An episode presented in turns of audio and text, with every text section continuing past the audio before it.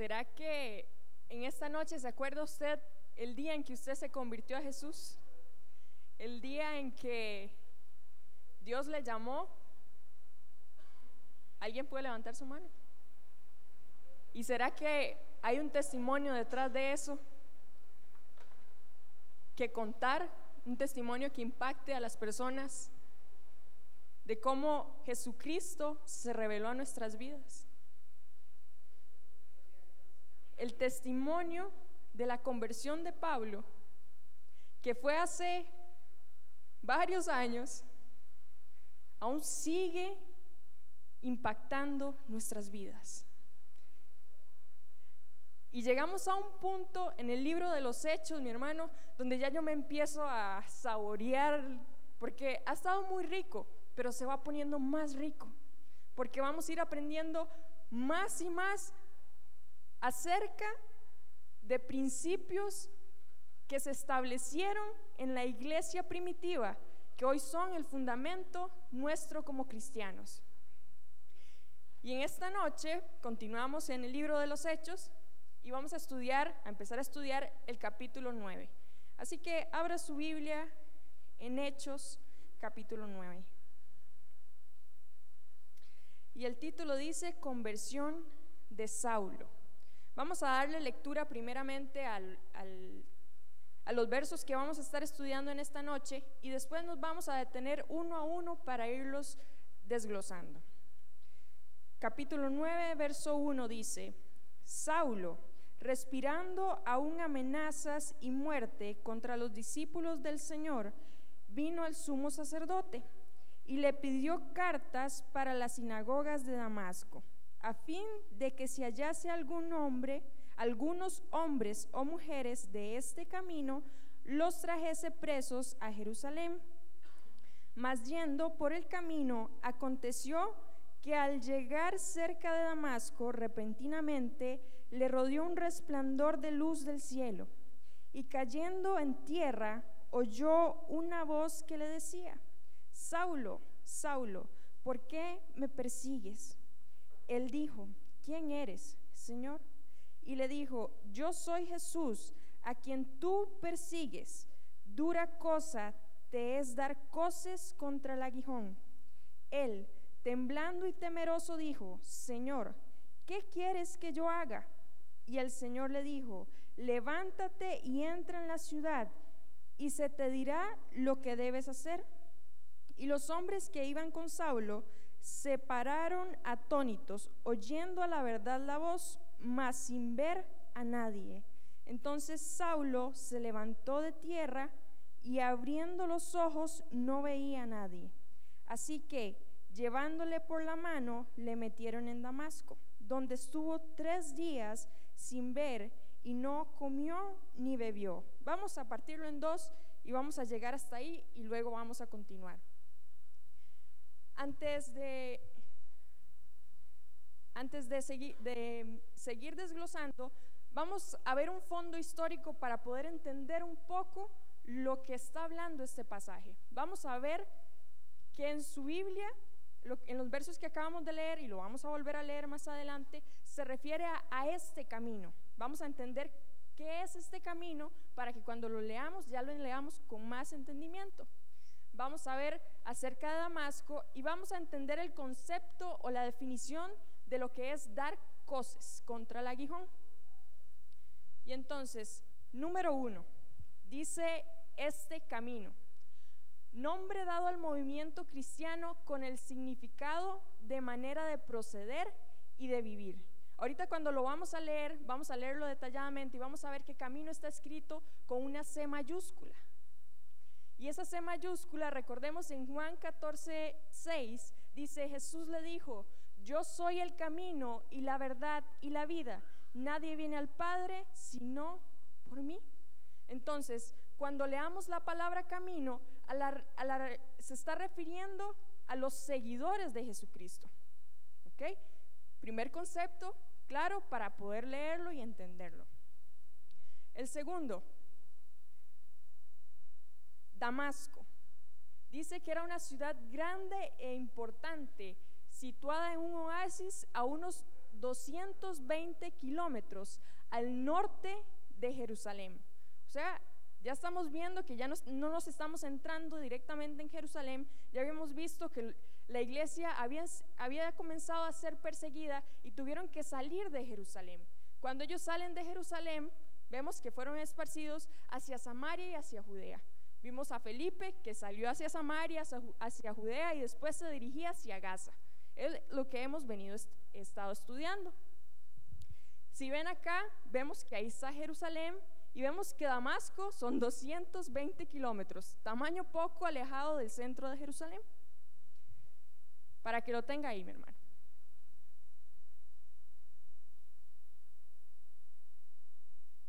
Dar coces contra el aguijón. Dice, expresión de la época basada en la imagen de un buey que da patadas contra la misma aguijada o punta con que el boyero lo estimula. Coses, la palabra cos, si usted la busca en el diccionario, significa lo siguiente, movimiento violento hacia atrás hecho por un caballo u otro equido con una o ambas patas traseras. ¿Qué significa esto? Que cuando el boyero, ven, la imagen que está acá, el boyero va detrás y eso, si quiere la imagen anterior, ven que tiene como un pico en la parte de abajo esa parte se insertaba en la tierra para ir haciendo el surco. Pero cuando los bueyes no querían avanzar o se ponían rejegos, el, el boyero levantaba eso y los animales eh, echaban las patas hacia atrás y se lastimaban. Y con eso los estimulaban para que ellos siguieran caminando. Entonces, cuando, cuando dice dar cosas contra el aguijón, era esto, que los, los animales se golpeaban contra la aguja o contra el punzón que había en ese momento ahí. Entonces, conceptos que es necesario que tengamos claros para entender lo que está hablando el pasaje. Saulo. Hace dos jueves atrás leímos este pasaje, pero es importante que lo volvamos a leer. Váyase a Filipenses capítulo 3, versos 5 y 6. Filipenses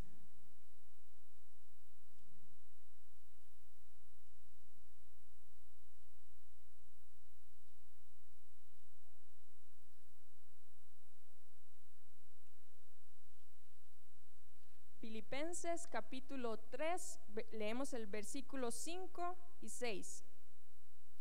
Acá estaba hablando Pablo, dice el verso 5, circuncidado al octavo día del linaje de Israel, de la tribu de Benjamín, hebreo de hebreos, en cuanto a la ley, fariseo, en cuanto a celo, perseguidor de la iglesia, en cuanto a la justicia que es en la ley, irreprensible Veíamos en el verso 8 cómo Saulo se había levantado a perseguir a la iglesia.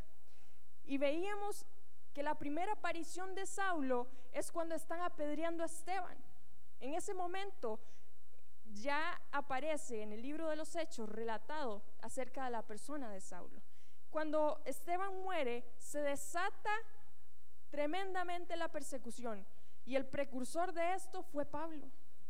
Pablo fue el, precursor y dice, en aquel día hubo gran persecución contra la iglesia que estaba en Jerusalén y todos fueron esparcidos por la tierra de Judea y de Samaria. Estoy leyendo el capítulo 8, ya esto lo estudiamos, pero es para que recordemos. Y dice el verso 3 del capítulo 8, y Saulo asolaba a la iglesia entrando casa por casa, arrastraba a hombres y a mujeres y los entregaba a la cárcel. Pablo asolaba, Pablo quería destruir completamente a la iglesia, a los seguidores de Jesucristo.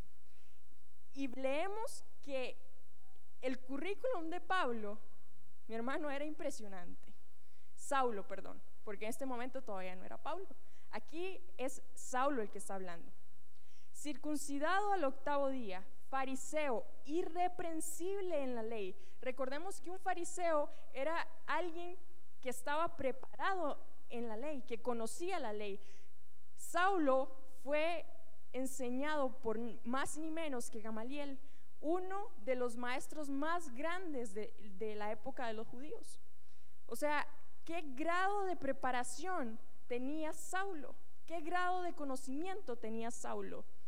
de la tribu de Benjamín, hebreos de hebreos. Era un judío puro, netamente.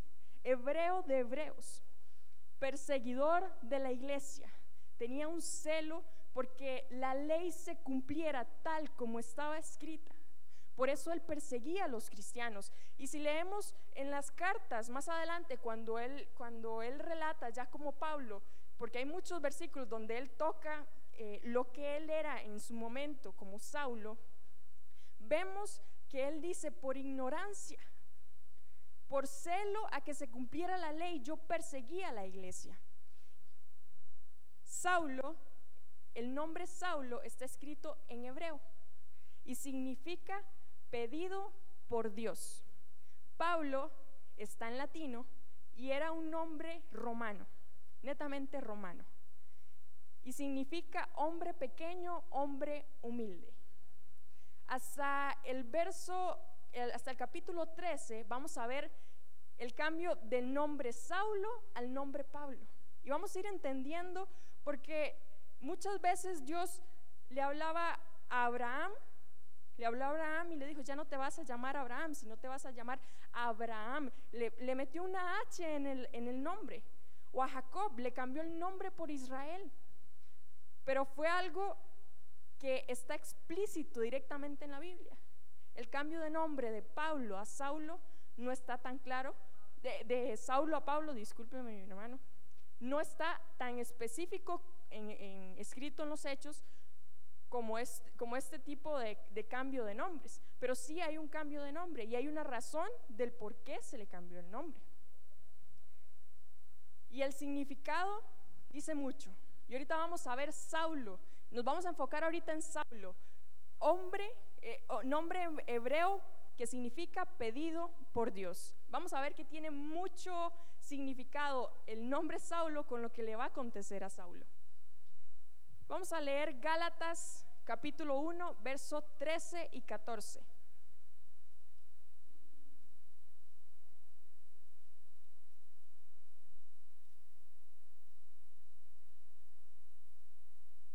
Gálatas capítulo 1, leemos el verso 13 y el 14. Dice la epístola del apóstol San Pablo a los Gálatas. El verso 13 dice, porque ya habéis oído acerca de mi conducta, que en otro tiempo en el judaísmo, que perseguía sobremanera a la iglesia de Dios y la asolaba, y en el judaísmo aventajaba a muchos de mis contemporáneos en mi nación, siendo mucho más celoso de las tradiciones de mis padres. Vea que dice que aventajaba a muchos de mis contemporáneos. ¿Qué, ¿Qué, está queriendo decir? Muchos de los fariseos que estaban ahí, yo estaba por encima de ellos, porque el celo que tenía era mayor, porque las ganas y el anhelo de que se cumpliera la ley era mayor. Entonces, vemos que en el top de los fariseos, Saulo encabezaba la lista, estaba arriba para que tengamos una idea de quién era Saulo. Vamos a leer Primera de Timoteo, capítulo 1, verso 12 y 13. Primera de Timoteo, capítulo 1, versículo 12 y 13. Dice, doy gracias al que me fortaleció a Cristo Jesús, nuestro Señor, porque me tuvo por fiel poniéndome en el ministerio, habiendo yo sido antes blasfemo, perseguidor e injuriador, mas fui recibido a misericordia, porque lo hice por ignorancia e incredulidad. ¿Ven mis hermanos? Saulo en ignorancia creía que lo que él estaba defendiendo estaba bien. Saulo creía, más bien no creía, era incrédulo, porque no creía que Jesucristo era el Hijo de Dios y que ese era el Mesías que ellos estaban esperando. Saulo, cegado completamente, sus ojos espirituales, no podía ver más allá de lo que estaba aconteciendo. Ese era Saulo. ahora sí, nos vamos a devolver a Hechos capítulo 9 y vamos a leer el verso 1. Saulo dice, respirando aún amenazas y muerte contra los discípulos del Señor, vino al sumo sacerdote y le pidió cartas para las sinagogas de Damasco, a fin de que si hallase algunos hombres o mujeres de este camino, los trajese presos a Jerusalén. Vea la magnitud de lo que está haciendo Saulo. Recordemos que Israel estaba gobernado por el imperio romano y el imperio romano se encargaba de, gobernar en leyes, digamos, eh, alguna infracción que hacía un acto meramente, em, ¿cómo le puedo llamar? No religioso, porque la parte religiosa sí tenía la potestad, el Sanedrín, de dictar sentencia, de ellos hacerse cargo de esa parte. Entonces, ¿qué hace Saulo? Saulo dice, vea, estaba respirando una amenazas de muerte contra los discípulos y vino al sumo sacerdote, a la autoridad máxima. Saulo se dirige a la autoridad máxima y dice que le pidió cartas para ir hasta Damasco, hasta 220 kilómetros fuera de Jerusalén. Saulo por causa de él, por causa de la persecución que se había levantado, vemos que los discípulos y los cristianos son dispersados. Otra persona se hubiera quedado tranquila, se fueron de Jerusalén. Los dispersamos completamente, pero no, él quería ir ya no casa por casa. Él había pedido una, una carta para extraditar a aquellos que estaban hablando y estaban siguiendo el camino, vean sus Biblias, dice, a fin de que si hallase algunos hombres o mujeres de este camino, en su Biblia está con mayúscula, de este camino se refiere a los seguidores de Jesús, a los seguidores de Cristo. Los trajese presos a Jerusalén. Dice más adelante en el libro de los Hechos, creo que es como en el verso 26, en el capítulo 26, dice que Saulo los obligaba a blasfemar, los traía a la, delante de la sinagoga y los obligaba a blasfemar. Eran azotados, mi hermano. No era que solo eran llevados, es que recibían azotes. Y vimos cuando los, los apóstoles los llevaron delante del Sanedrín, recibieron azotes. Su cuerpo era lastimado y los metían a las cárceles. Y aún así los hacía blasfemar. Y vemos que el pecado de blasfemia, ¿cómo se pagaba? Con la muerte. Fue lo que le hicieron a Esteban.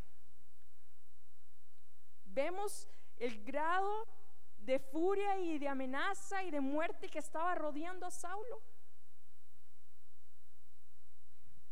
Continuamos.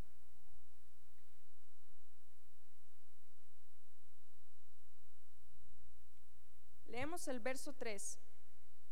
Dice, mas yendo por el camino, aconteció que al llegar a Damasco, al llegar cerca de Damasco, repentinamente le rodeó un resplandor de luz del cielo.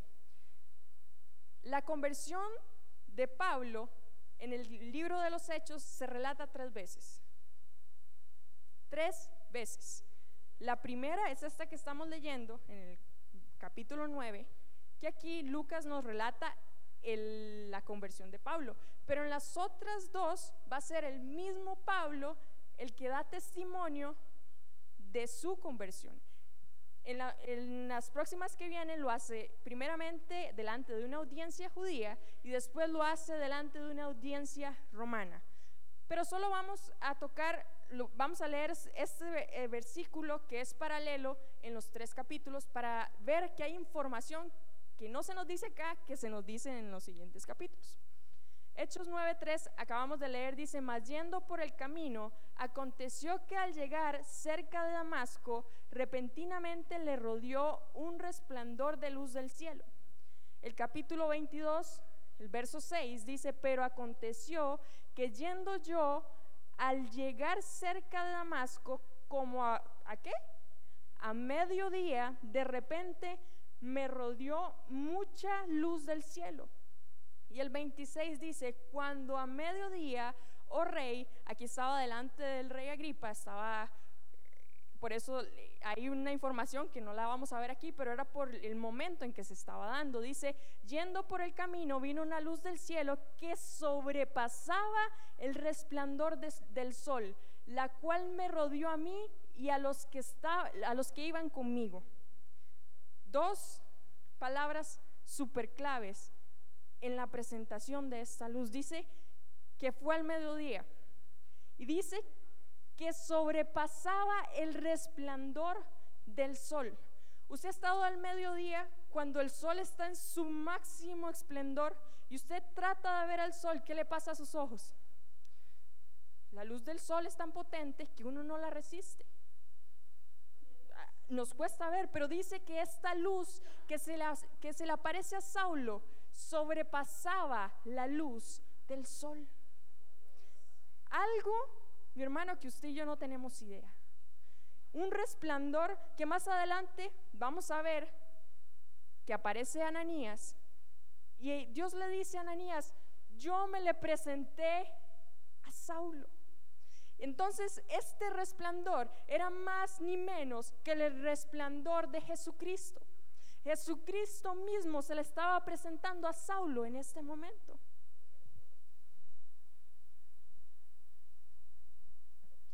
Leemos el verso 4.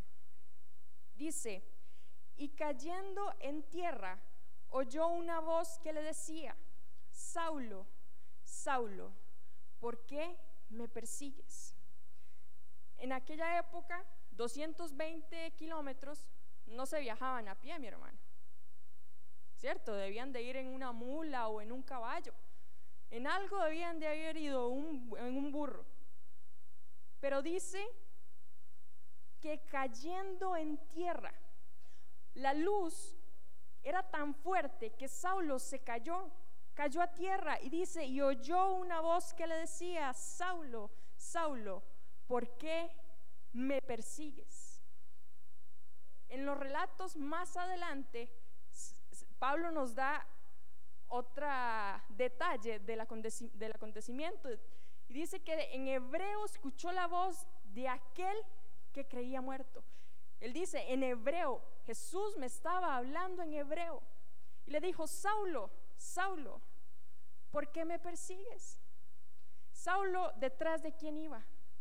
Detrás de los seguidores del camino detrás de los seguidores de Jesús. Saulo tenía muy claro a quienes estaba persiguiendo. Jesucristo le dice, ¿por qué me persigues? Si estaba persiguiendo a la iglesia, ¿por qué Cristo le dice, ¿por qué me persigues a mí? Número uno, hay una unión de Cristo y su iglesia. Y número dos, la doctrina de los cristianos está centrada en Jesucristo somos cristocéntricos. Por eso Jesucristo dice, ¿por qué me persigues? Porque Saulo no estaba persiguiendo una denominación más, no estaba persiguiendo una secta más, estaba persiguiendo nada más y nada menos que a Jesucristo. Por eso no en vano la palabra dice que Él va como poderoso gigante delante de nosotros. Mi hermano, ¿por qué me persigues? Le estaba diciendo aquel que se estaba levantando en contra de la iglesia, en contra de los que seguían el nombre, en, contra de aquellos que habían creído que Jesucristo era el Mesías. Yo no puedo imaginar cómo Saulo escuchó esta voz. Saulo, Saulo, no sé si fue una voz dulce o una voz potente, llena de poder, que imagino que fue así, porque lo que vamos a leer a continuación mi hermano, yo no quise haber sido Saulo en ese momento. Porque Saulo no solo había perseguido, vemos que Saulo había matado cristianos. Entonces, Saulo era un asesino de cristianos. Vemos la magnitud. No solo los había llevado a encarcelar, no. Por causa de eso, habían muerto muchos por causa de la persecución.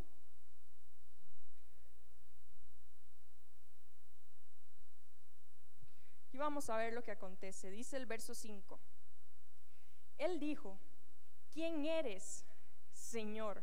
Y él le dijo, yo soy Jesús a quien tú persigues. Dura cosa te es dar coces contra el aguijón. Vea mi hermano, si Saulo era un fariseo, era porque conocía las escrituras. Él sabía quién era Dios. Él sabía que Dios había hablado con Abraham, que Moisés hablaba cara a cara con Dios. Y vea la respuesta, la respuesta y pregunta, porque él le dice, ¿quién eres? Hay una coma y dice, Señor. Saulo en este momento sabía quién era el que le estaba hablando. Le dice Señor y ese Señor está en mayúscula.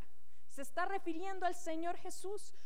Pero el Señor le dice, yo soy Jesús, para que le quede claro. A quien tú persigues, dura cosa te es dar cosas contra el aguijón. Vimos la, la definición de dar cosas contra el aguijón.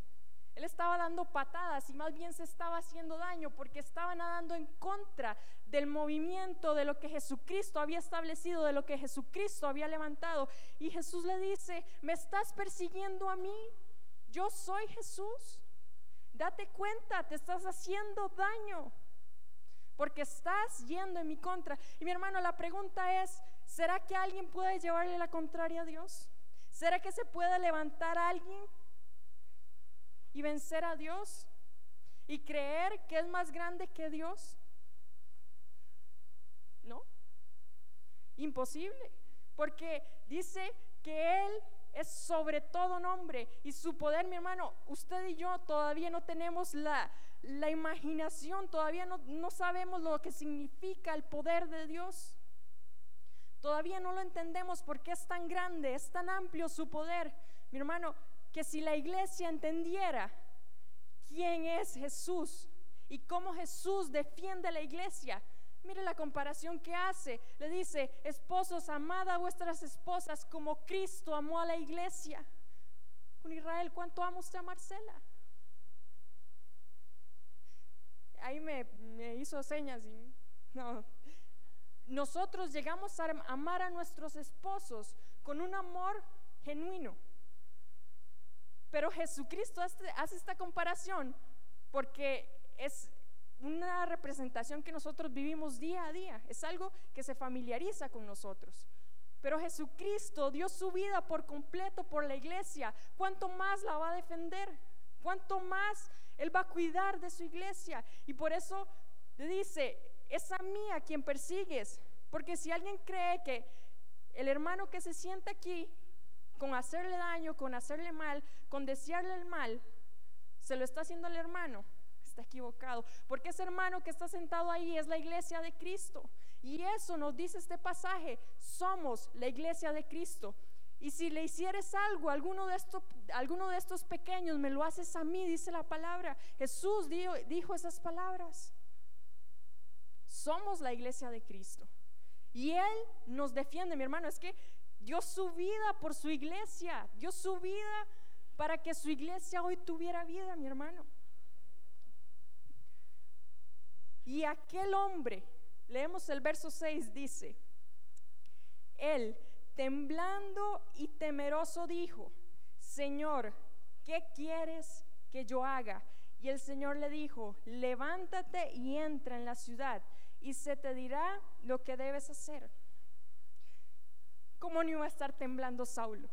¿Cómo no iba a estar temeroso de lo que estaba aconteciendo? Jesucristo, al que estaba persiguiendo, el que venía sacando pecho, persiguiendo hasta Damasco. Ese hombre, si hubiera tenido que ir hasta el fin del mundo a perseguir a los, a los seguidores de Cristo, lo hubiera hecho. Pero Jesucristo se le presenta a Saulo. Mi hermano, yo me imagino las canillas de Saulo, ¿verdad? tratando en, el, en el, porque dice que la, luz lo, lo tumbó completamente, temeroso de lo que estaba aconteciendo. Pero él inmediatamente se da cuenta de algo. Y vea la respuesta ¿qué quieres que yo haga? Inmediatamente, ¿qué quieres que yo haga? Mi hermano, yo no me explico esto. Porque si yo recuerdo en el momento que yo vine a los pies de Cristo, yo solo pedí al Señor que me perdonara. Que tuviera misericordia de mí. Yo no estaba pensando en lo que Dios quería que yo hiciera. Yo estaba enfocada completamente en mí. Pero este hombre, mi hermano, ¿qué quieres que yo haga? Se imagina que en este momento se convierta una persona, ¿qué quieres que yo haga, Jesús? Claro, Saulo era un fariseo y ya conocía la ley, ya conocía la palabra, ya tenía un caminar en las escrituras, ya sabía quién era Dios, no tenía la verdad absoluta, porque él seguía viviendo bajo la ley y no bajo la gracia. Pero este hombre entiende inmediatamente en este momento que Jesucristo realmente era el Hijo de Dios. Sus ojos espirituales fueron abiertos. Y los hombres que iban, me devuelvo al 6 y dice, y el Señor le dijo, levántate y entra a la ciudad y se te dirá lo que debes hacer.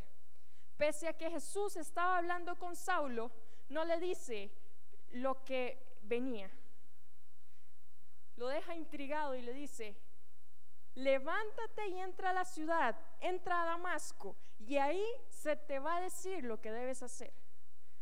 Saulo llevaba carta para traer a los perseguidores, a los seguidores de, Jesús, para apremiarlos y llevarlos a Jerusalén.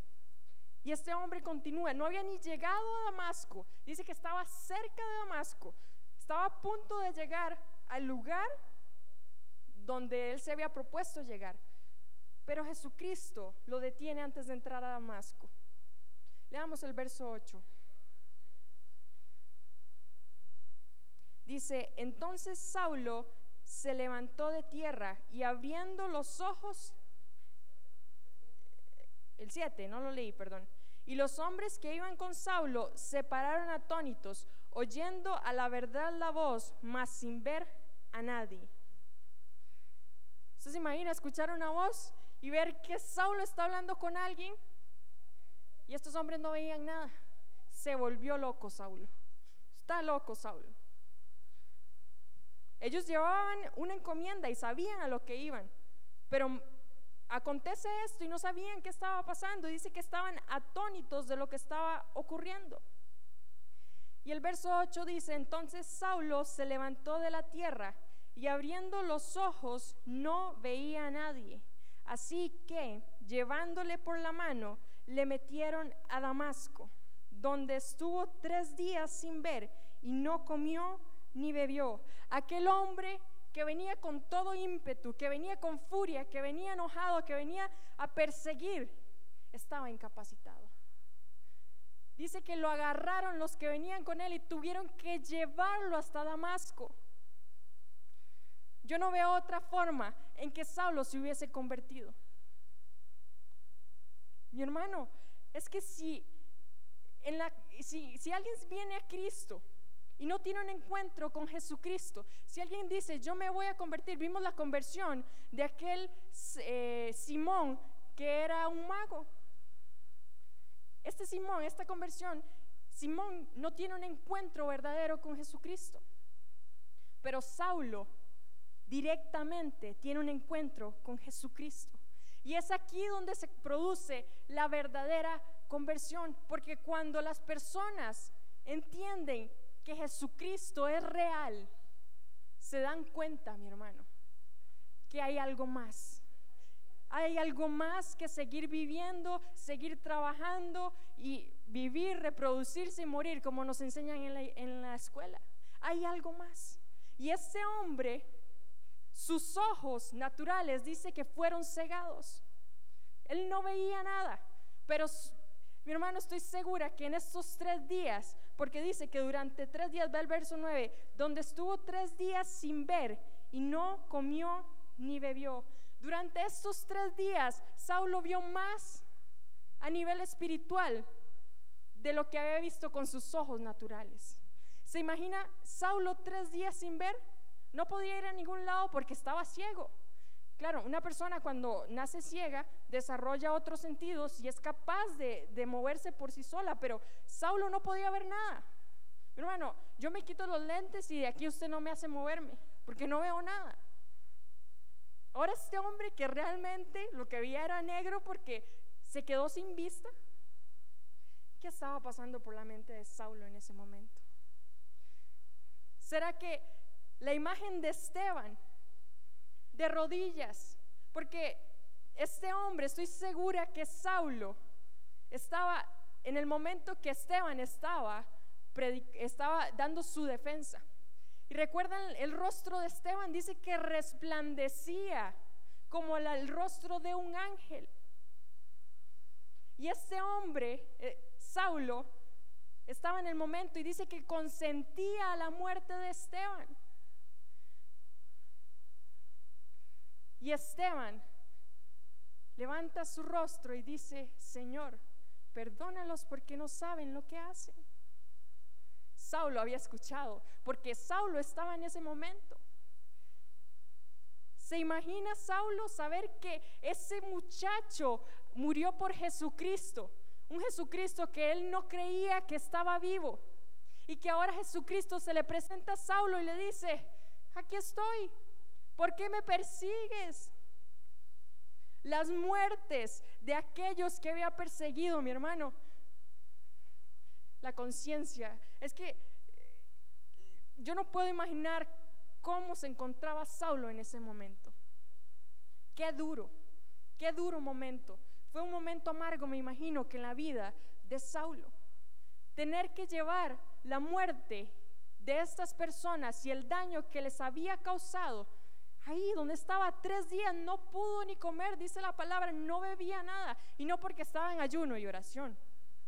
No, estaba compungido, estaba, él estaba asombrado, no yo imagino que no sabía para dónde agarrar, simplemente estaba esperando lo que, lo que debía de acontecer.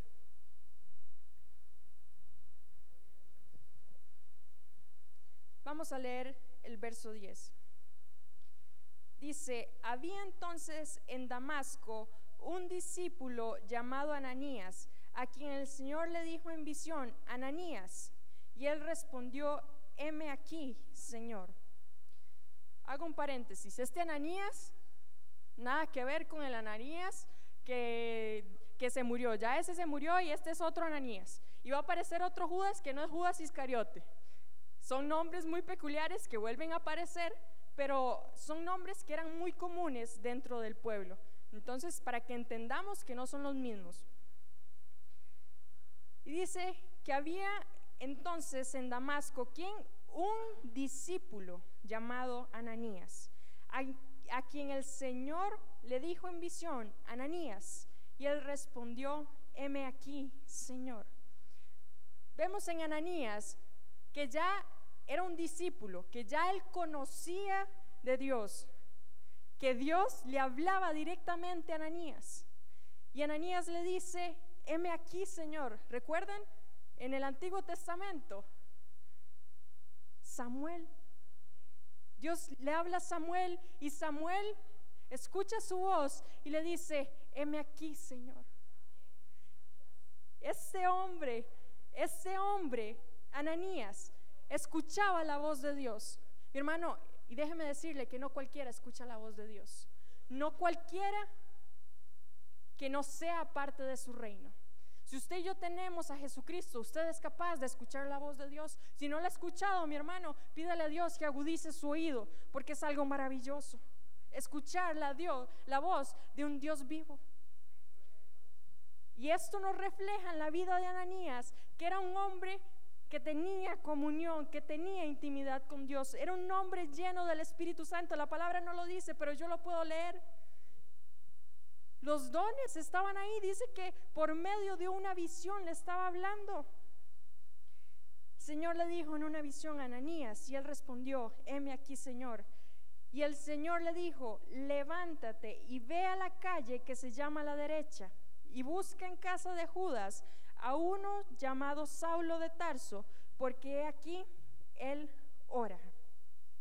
Dios habla a Ananías y Ananías como un discípulo, como un siervo, está presto a escuchar la voz de Dios y le dice, Señor, heme aquí.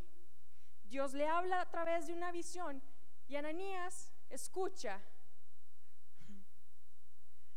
levántate y ve a la calle que se llama la derecha y busca en casa de Judas a uno llamado Saulo, coma, de Tarso, porque he aquí él ora. Saulo, ¿cómo estaba? Orando. Dios le había dicho a Saulo, entre a Damasco y ahí le voy a mostrar qué va a acontecer después. Saulo estaba orando. Y número dos, Vemos en Ananías un hombre de relación con Dios en el siguiente verso, porque en Ananías había un temor y él se lo comunica a Dios. Vea lo que dice. Leamos otra vez el verso 12. Dice, y ha visto en visión a un varón llamado Ananías que entra y le pone las manos encima porque para que recobre la vista.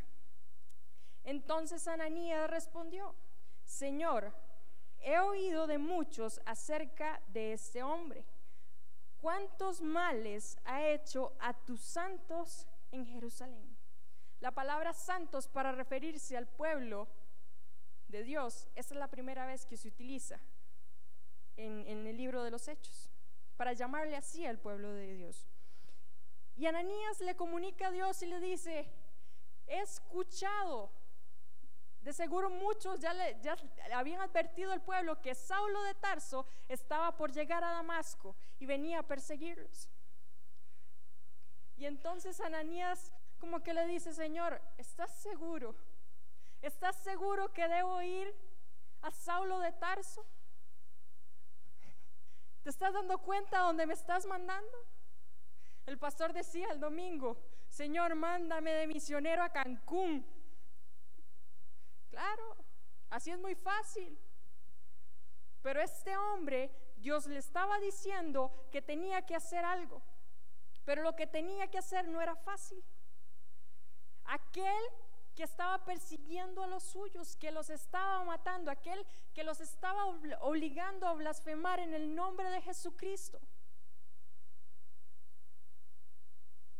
Mi hermano, Saulo, lo estaba enviando a donde aquel que ha quedado ciego, el perseguidor de los cristianos, tal vez Ananías pensaba, si está ciego ya no nos puede perseguir, dejémoslo así mejor, para que no siga haciendo mal, para que no siga haciendo daño.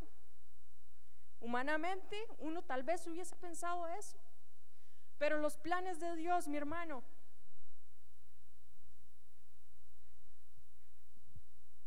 Continuemos leyendo.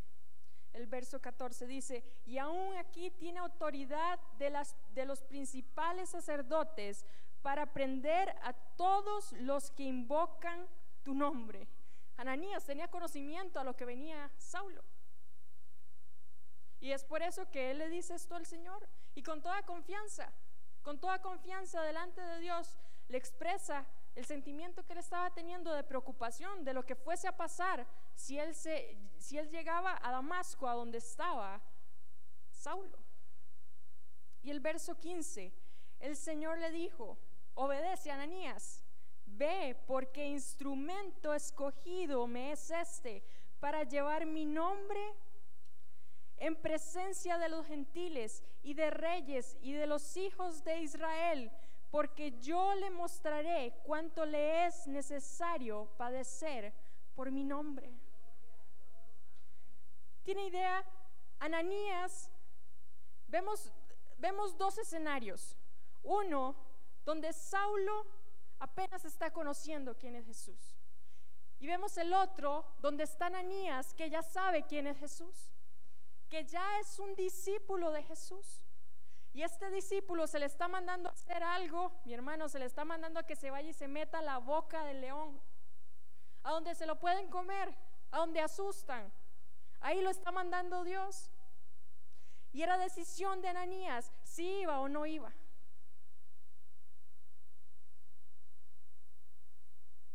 ¿Cuántas veces nos ha dicho Dios, ve por ahí?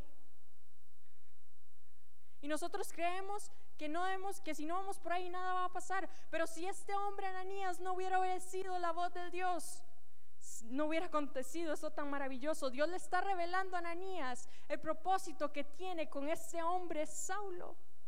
Un propósito no cualquiera, mi hermano. Para llevar mi nombre en presencia de los gentiles y de reyes y de los hijos de Israel.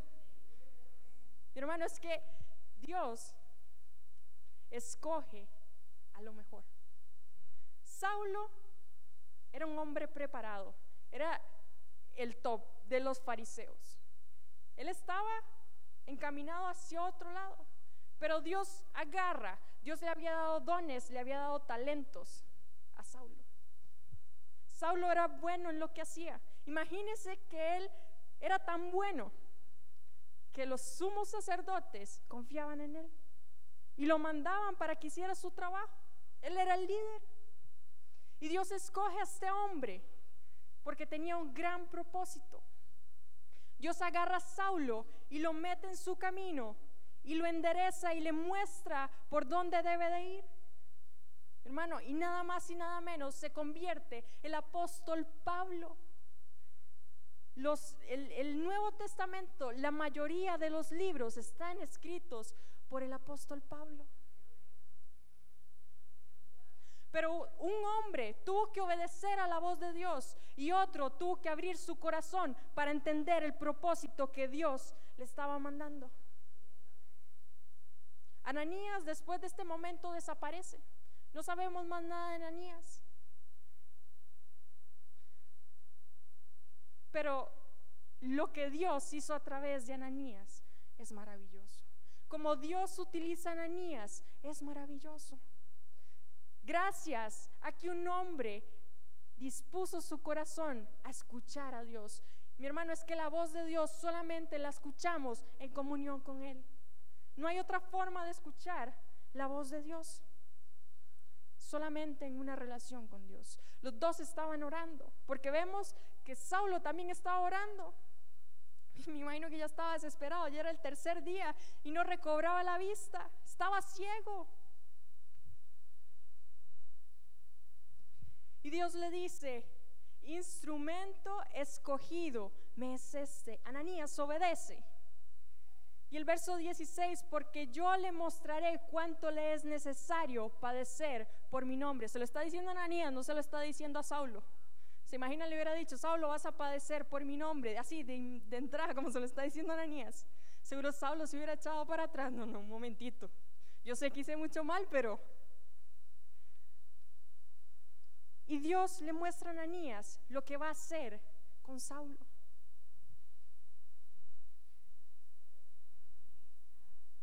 Un momentito para qué.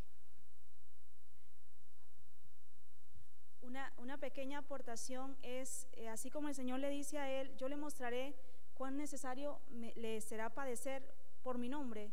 Y la palabra también dice que todos los que queramos vivir justa y piadosamente en Cristo Jesús padecerán persecución. Entonces también viene esa palabra para nosotros. Así es, mi hermano. No estamos exentos. ¿Por qué? Porque el mundo cree que lucha contra nosotros pero no es a nosotros los que persigue. Pero nosotros debemos mantenernos firmes en nuestra fe, creyendo en que Jesucristo va a hacer su obra. Él se encargará. Leemos el verso 17. Dice, fue entonces Ananías y entró en la casa y poniendo sobre él las manos, dijo, recordemos algo, cuando Felipe viene y predica y trae el Evangelio al etíope, y vemos que se empieza a expandir el Evangelio, perdón, cuando él llega a Samaria, en ese momento que llega a Samaria antes del etíope, dice que él los bautizaba, pero no habían recibido el Espíritu Santo, que tuvo que venir los apóstoles para que oraran por ellos y viniera el Espíritu Santo. y les expliqué que mucha gente toma ese versículo para decir que solo el ministerio apostólico puede imponer manos y que se derrame el Espíritu Santo. Pero este hombre era un discípulo y dice, entró a la casa y poniéndole sobre él las manos, le dijo, hermano Saulo, el Señor Jesús que se te apareció en el camino por donde venías, me ha enviado para que recibas la vista y seas lleno del Espíritu Santo. ¿Ve mi hermano? Y es, es asombroso, es maravilloso como Ananías entra y le dice, hermano Saulo, no importa que hayas matado, no importa que persigas a los, a los cristianos, si ahora recibiste a Jesucristo, eres mi hermano, eres mi hermano. No importa lo que haya acontecido de aquí para atrás, pero de aquí para adelante somos una familia, somos un cuerpo. Y ven cómo Ananías entiende el Evangelio, entiende que somos uno en Cristo, que por más pecado, mi hermano, es que no hay pecado grande y pecado chiquito. Todos somos pecadores cuando nos encontramos allá en el mundo sin Cristo. Si alguien mata, si alguien roba, si alguien dice una mentira, delante de Dios es igual. Tiene el mismo perdón, tiene la misma misericordia y Ananías lo entiende. Y le impuso las manos y le dijo, hermano Saulo, el Señor Jesús que se te apareció en el camino. Ven como Jesucristo sí se le apareció a Saulo en el camino. Por donde venías me ha enviado para que recibas la vista y seas lleno del Espíritu Santo. Y al momento le cayeron de los ojos como escamas y recibió al instante la vista y levantándose fue bautizado. hermano, hubo un milagro, hubo un milagro maravilloso en la vida de Saulo, de aquel que no creía en Jesús. Jesús le estaba, mi hermano, es que la misericordia de Dios se le presentó a Saulo y no solo le dijo, míreme, aquí estoy, véame, si no lo deja ciego y después le recobra la vista. Por si todavía no cree en mi poder, por si todavía le quedan dudas, yo soy el que soy. Mi hermano, el encuentro entre Jesucristo y Saulo fue milagroso. La conversión de Saulo fue milagrosa. Y el verso 19 dice, y habiendo tomado aliento, alimento, recobró fuerzas y estuvo Saulo por algunos días con los discípulos que estaban en Damasco. Vamos a leer dos versículos. Váyase a Gálatas capítulo 1, verso 15.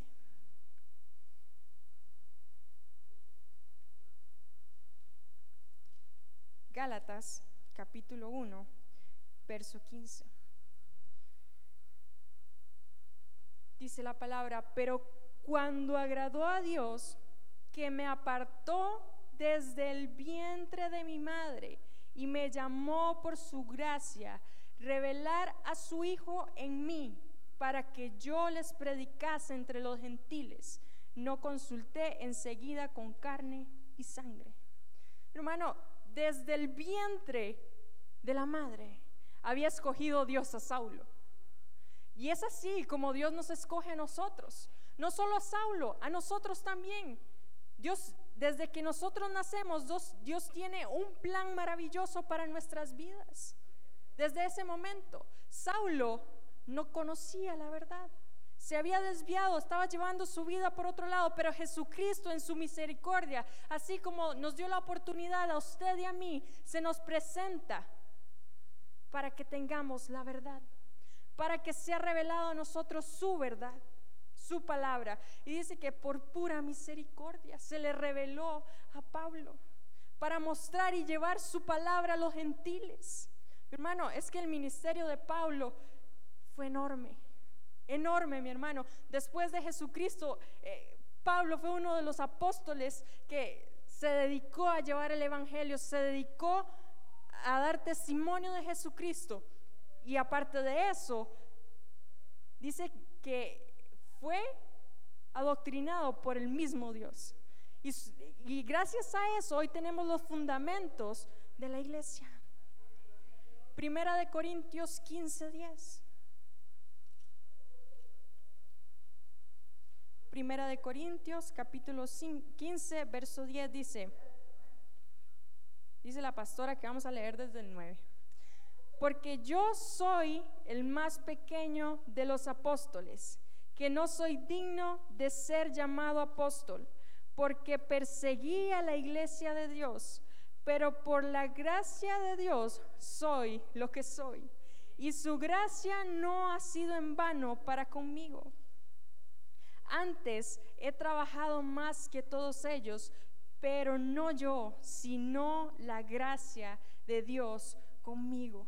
Pablo hizo grandes cosas, mi hermano. Pablo eh, hizo milagros, hizo prodigios, mi hermano. La presencia de Dios iba con Pablo, pero Pablo, siendo el más humilde, yo, el más pequeño de los apóstoles, en otro verso leemos que él dice, yo como abortivo, como apóstol abortivo hacia los gentiles, fui escogido para llevar el nombre de Dios y para predicar su evangelio como el más pequeño.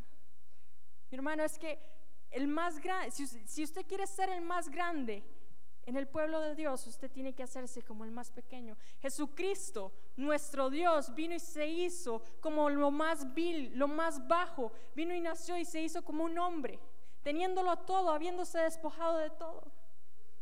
¿Cuánto más nosotros que somos sus siervos? ¿Ven eso, mi hermano?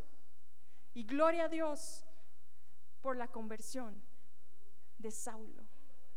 Gloria a Dios porque, hermano, esto se está poniendo cada vez más rico. cada vez más bueno. Y yo le insto, mi hermano, para que usted no solo se quede con lo que aprendemos acá, sino que escudriñe su palabra. Porque tal vez yo pasé muchas cosas por alto, pero usted en su casa, el Espíritu Santo le va a revelar más. El Espíritu Santo le va a hablar más. Si usted quiere escuchar la voz de Dios, tenga intimidad con Dios. ¿Sí? Póngase sobre sus pies, mi hermano.